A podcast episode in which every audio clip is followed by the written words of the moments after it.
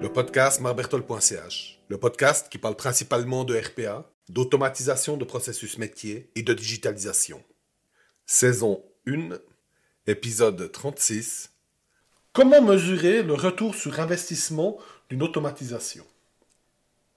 Bonjour. Plusieurs personnes sont venues me demander de leur expliquer plus en détail comment calculer le retour sur investissement d'une automatisation. C'est le fameux ROI. C'est souvent le facteur le plus regardé pour décider si l'on automatise un processus ou non. Visiblement, mes explications passées n'étaient pas assez claires. Désolé pour ça. C'est vrai que le principe est simple, mais que ça se complique méchamment quand on arrive dans les détails. Si vous êtes intéressé, il est possible de trouver tout mon contenu, comme des articles, des vidéos, des présentations, sur mon site marbertold.ch. Cela dit, regardons ce calcul de ROI en détail. Alors, le calcul du ROI, sur le principe, c'est simple. Il s'agit de découvrir en combien de temps nos économies, ou qui sont nos gains, hein, vont contrebalancer nos coûts. Autrement dit, au bout de combien de temps on va récupérer notre investissement. Donc, pour calculer le ROI, il faut que l'on détermine nos coûts et nos économies. Ce sont les gains. Hein. Euh, nous avons deux catégories de coûts, les CAPEX et les OPEX. Les CAPEX sont des coûts d'investissement, c'est-à-dire les coûts de la mise en place de l'automatisation, euh, le temps nécessaire pour automatiser. Les OPEX sont les coûts opérationnels. Donc, les OPEX sont des coûts récurrents. C'est principalement les coûts de licence, de maintenance et éventuellement des coûts d'hébergement. Nos économies, ou nos gains, viennent de l'économie de temps que l'automatisation nous apporte et qu'on transforme un petit peu abusivement, je suis d'accord, en économie d'argent. Oui, ça se complique.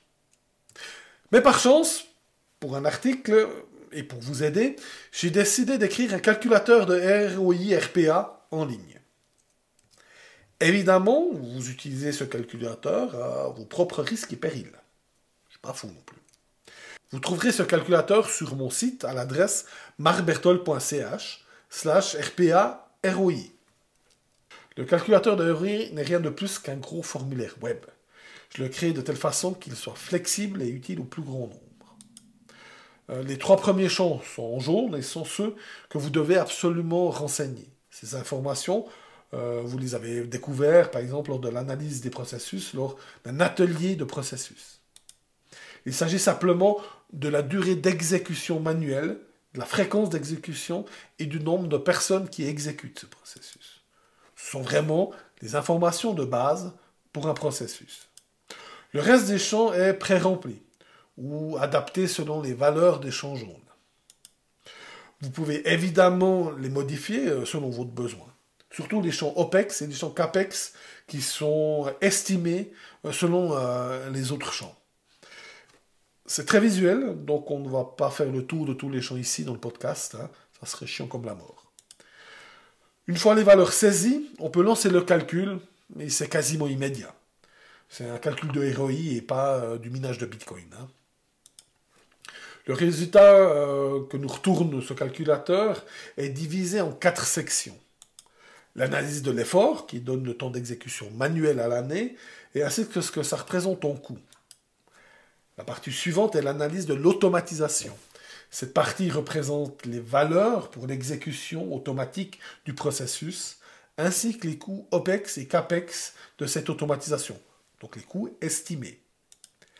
La troisième section est le calcul du ROI. Hein, dans cette section, euh, vous avez l'économie de temps annuelle grâce à l'automatisation et ce que ça représente au niveau économie d'argent? Et finalement, la valeur la plus importante du calculateur, euh, de cette analyse, c'est en combien d'années le ROI est atteint. Donc le ROI est atteint, c'est-à-dire que nos, nos économies ont égalé les coûts.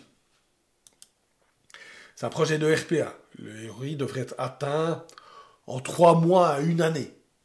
Euh, si vous avez des bonnes raisons, ça peut être maximum deux ans. Donc ce chiffre devrait être entre 0,25 et, et 1, voire 2. La dernière partie est simplement le calcul de ROI sur une échéance de 1 à 5 ans. Et ces chiffres sont surtout utiles pour... je me marque parce qu'il y a le chat qui vient de passer. La dernière partie est simplement le calcul du ROI sur des échéances de 1 à 5 ans. Ces chiffres sont surtout utiles pour la communication du projet. Voilà, vous savez maintenant comment utiliser ce calculateur. Et vous êtes capable de très rapidement estimer si un processus vaut la peine d'être automatisé pour des raisons économiques ou non. Euh, vous pouvez également, en fin de projet, utiliser ce calculateur pour vérifier le ROI avec des valeurs vraies du projet. Si vous êtes dans des projets RPA, vous pouvez également, en fin de projet, utiliser ce calculateur pour vérifier le ROI avec des valeurs vraies du projet. Donc, si vous êtes dans le domaine des projets RPA, ce calculateur vous sera très utile. Abonnez-vous au podcast pour ne pas manquer la sortie du prochain épisode. Vous trouverez encore bien d'autres publications sur mon site, marbertol.ch, comme des vidéos, des articles et des présentations. Automatisez bien. Bonne suite de journée.